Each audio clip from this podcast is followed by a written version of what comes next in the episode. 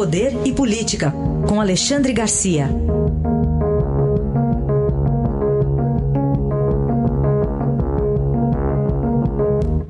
Alexandre, bom dia, feliz ano bom novo. Bom dia, Heisen. Há um certo barulho no fundo porque eu estou no aeroporto.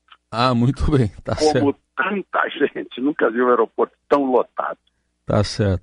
Alexandre, vamos começar falando de um assunto que já vem de outros anos, né? Gente do MDB com a JBS.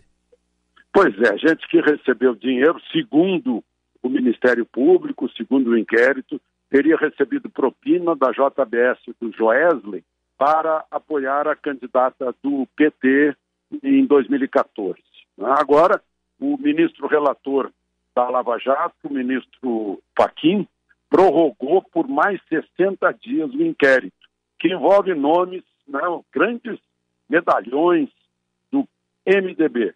Renan Calheiros, Jader Barbalho, o filho dele, Helder Barbalho, que é governador do Pará, Eduardo Braga, que foi governador eh, do Amazonas, o ministro do TCU, Vital do Rego, né? É, seguindo um hábito aí, o, o, deputado que não é reeleito ou senador acaba sendo indicado pelo partido para o Tribunal de Contas da União, que é um órgão é, é um órgão auxiliar do poder legislativo, não é um órgão judiciário.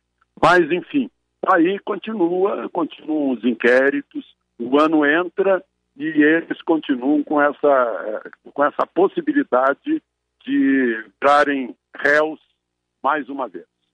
Vamos acompanhar então desdobramentos.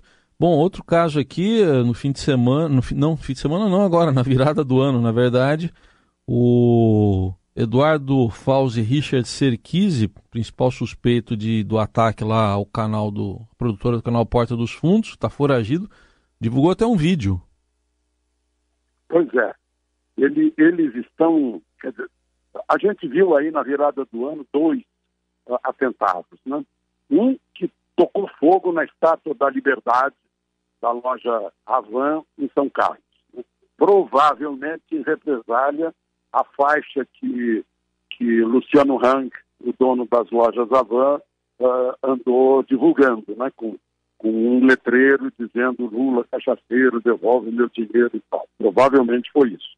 E o Eduardo Fausto Serquis, que se apresenta como uh, do, presidente da Frente Integralista Brasileira no Rio de Janeiro.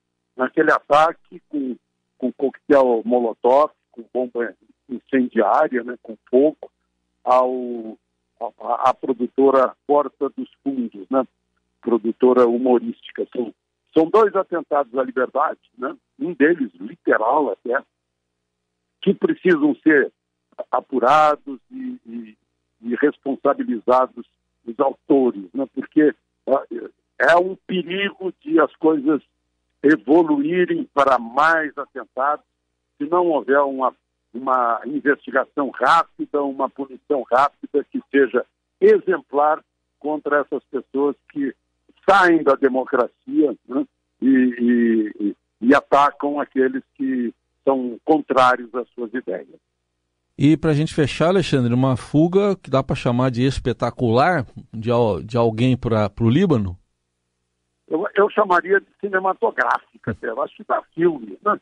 porque é um personagem importante, esse Carlos Ghosn, nascido no Brasil, com, com, com nacionalidade francesa, com uh, uh, passaporte libanês, né? uh, e que estava preso no Japão, a prisão foi relaxada para prisão domiciliar, né? e de repente ele desaparece da casa dele, né? provavelmente junto com uma equipe que foi fazer uma, um, um, uma prestação de serviço, Uh, uh, na casa dele, ele sumiu junto com as pessoas, provavelmente. Né? Foi escondido de alguma forma, deve ter tomado um avião, não nos aeroportos normais, nos dois grandes aeroportos de Tóquio, né? Deve ter ido para alguma pista pequena no interior e apareceu no, no Líbano, desembarcando no aeroporto de Beirute, num avião da Turkish Airlines. Ele foi presidente da Renault, da, da Nissan, da Mitsubishi, Mitsubishi, só para lembrar, quem gosta de história, né, o fabricante do Zero, que atacou Pearl Harbor no dia 7 de dezembro de 41. foi uma fuga espetacular. E agora a curiosidade é saber como uma pessoa é, é, tão conhecida no Japão, tão fotografada, é, tão noticiada, tenha, tenha conseguido sair do Japão né, a ponto de aparecer distante lá no, no Líbano, onde ele está agora sem perigo de, de extradição, porque não há tratado de extradição entre o Líbano e o Japão.